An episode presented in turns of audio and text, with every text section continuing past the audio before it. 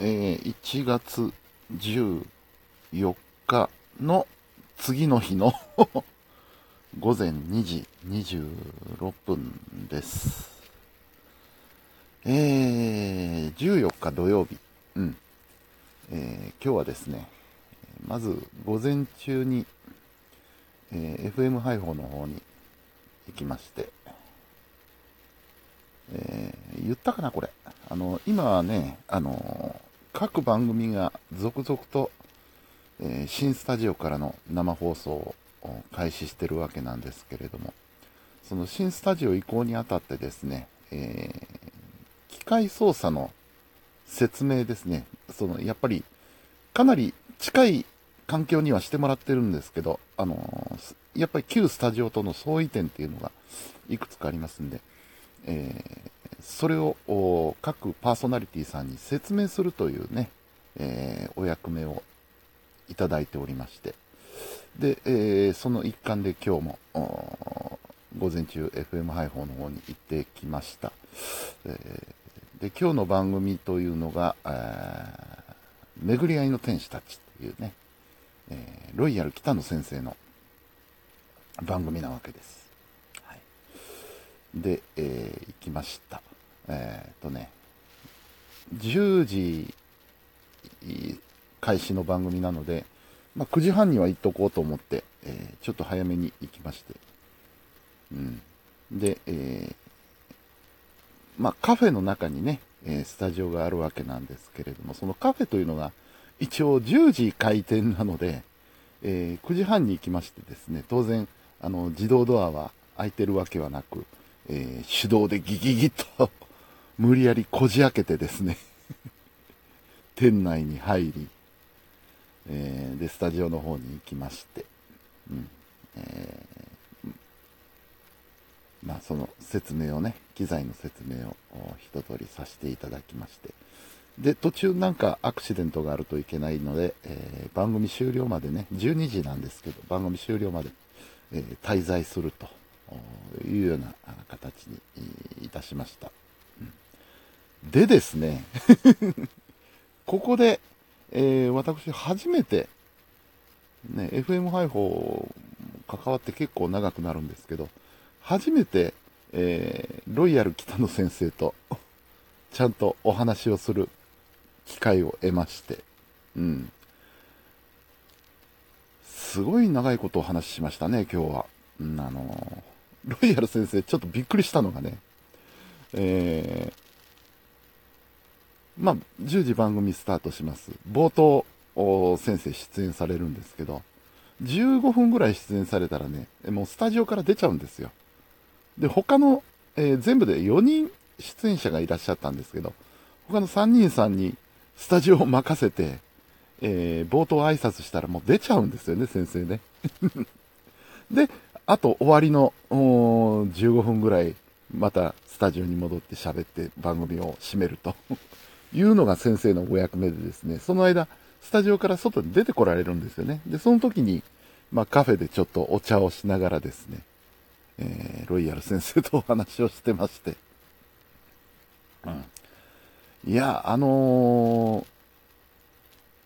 最初はね、ロイヤル先生って結構怖い人なのかなと僕は思ってたんですよ。実は。あのー、まあ、歯に衣着せぬと言いますかね。もうズバズバと言いたいことを言う人なので、それがね、放送でも伝わってくるんですよ。すごいのはね、あの、演歌の番組なんですけれども、演歌の CD、曲をかけて、流し終わった後にですね、あんまり上手くないなっていうようなことを おっしゃるんですよ、番組の中で。すごい人だなと思って。えー、あの、ロイヤル先生っていうのはね、あの、カラオケの先生でらっしゃるんですけれども。うん。で、まあ、初めてちょっとご挨拶をして、えー、お話をさせてもらったんですが、えー、その印象として、非常にいい人。いい人でした。ロイヤル先生。うん。あの、確かに言いたいこと、ズバ、はっきり物事をズバズバ言う人なんですよ。言う人なんですけど、すごく話してみると気のいい人でね、あの誰彼構わずツンケンするわけじゃなくて、あの、話が合えばもうすごくこう、乗ってくれるし、うん。で、すごくその、なんて言うんでしょう、情熱家と言いますかね。すごくこう、感性豊かなっていうとまた別の意味になっちゃいますけど、あの、ね、すごくいろいろ考えてらっしゃいますし、配報のことなんかもね、すごく心配したりしてらっしゃって、うん、あの話してみるといい人だな、っていうのが分かりまして、こんなんだったらもうちょっと早く ご挨拶しに行くべきだったな、と、後悔したりなんかもしましたけれども、いや、良かったです、本当に。うん。えー、ね、ハイフォーの、FM ハイフォーの中では非常に、あの重要なキーパーソンでもありますので、うん。で先生のお考えとかね。で、特にあの、局長を交えて、今後のね、展開について、やっぱりね、共通認識としては、その、イベントを打っていかないといけないなと、いろいろとね。で、ロイヤル先生っていうのはその方面のノウハウをたくさんお持ちの方ですから、そりゃもう、やっていただこうと いうことでね、うん。そんな話をね、いろいろしておりました。で、さらにですね、えー、12時、ロイヤル先生出演終わられて、えー、帰られるのでお見送りをした後、その後ですね、今度は、あの、カフェについての話になりましてね、局長さんと。局長さんと、それから、えー、カフェの統括をされてる、えー、愛さんと、3人でね、さあカフェこれからどうすんべっていう 話をしてて、いろいろメニューなんかについてね、メニューの種類とか、それからあのテーブルに置くメニューのね、えー、デザインのレイアウトだとか、あとはその価格設定だとか、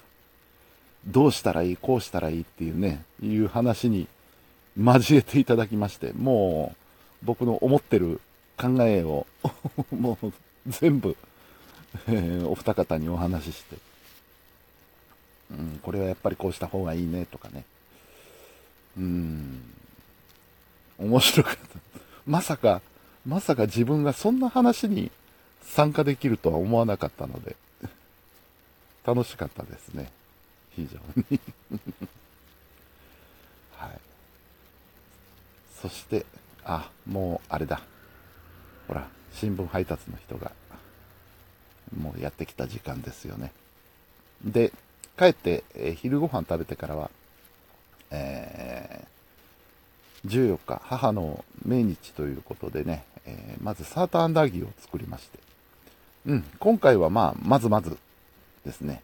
えー、反省点もありましたけれども、7割、8割方成功するようになりましたね。なかなかうまくできましたよ、今日は。うん。で、えー、その後、弟一家がやってきまして、で、えー、僕と親父を車に乗せて、えー、みんなでね、えー、お墓参りに行ってきました。で、その作ったサーターアンダギーも持ってね、お供えしてね、うん、えー、お墓参りを済ませまして、で、帰り、その足で、えー、くら寿司に行きましてね、みんながね、みんなでね、久しぶりのくら寿司だったんで、なかなか嬉しかったですね。うん。やっぱ普段ね、あのー、スシローが近所にあるもんですから、回転寿司というと、大体スシローに行っちゃうんですよね。でたまに、ああいう風な違うチェーン店に行くと、ね、あの、普段見ないようなものがあったりして、なかなか楽しいです。うん。くら寿司もなかなかいいですよね。で、えー、うちの甥っ子ちゃんが、おいっ子ちゃんといってももう中学生なんですけど、えー、ビックラポンが好きでね。で、ビックラポン、なん、え ?6 回、7回やって、3回ぐらい当たりましたよ。3回当たって3回カプセルが出て、で、なおかつ、えー、帰りに生産をしたら、えー、スパイファミリーのクリアファイルが2つまでもらえますよっていう話になって、おい、こちら、お土産たっぷり持って帰っていきましたけどね。うん。まあ、そんな、あ今日は一日でした。うん。まあ、昨日お話ししたように、母の命日であったわけなんですけれども、あの、着せずして、なんか楽しい一日になりまして、まあそれも、まああれかな、あの、母のおかげかなと思ったりもしましたですね。うん。で、皮肉なことにね、あの、まあ皮肉でもないか。ノートにもちょっと書きましたけど、1年前の今日、その母が亡くなった日というのは、ものすごい寒い日だったんですよね。もう、田んぼをガンガンかけても、なんか背筋がゾクゾクする。まあ、言ってみりゃなんかの予感だったのかもしれませんけど、そんな寒い日だったんですね。で、1年後の今日、めっちゃ暖かかったですね、今日。すごく暖かい一日で。うん。1年前の京都のこの差というのをね、すごく感じた一日でした。はい。というわけで、お時間も来ますのでね、えー、今日はこれで寝ます。そう、寝落ちしちゃったんですよ、今日。だからもうこの時間2時半なんですよね。はい。それでは本日も皆様お疲れ様でした。それではおやすみなさい。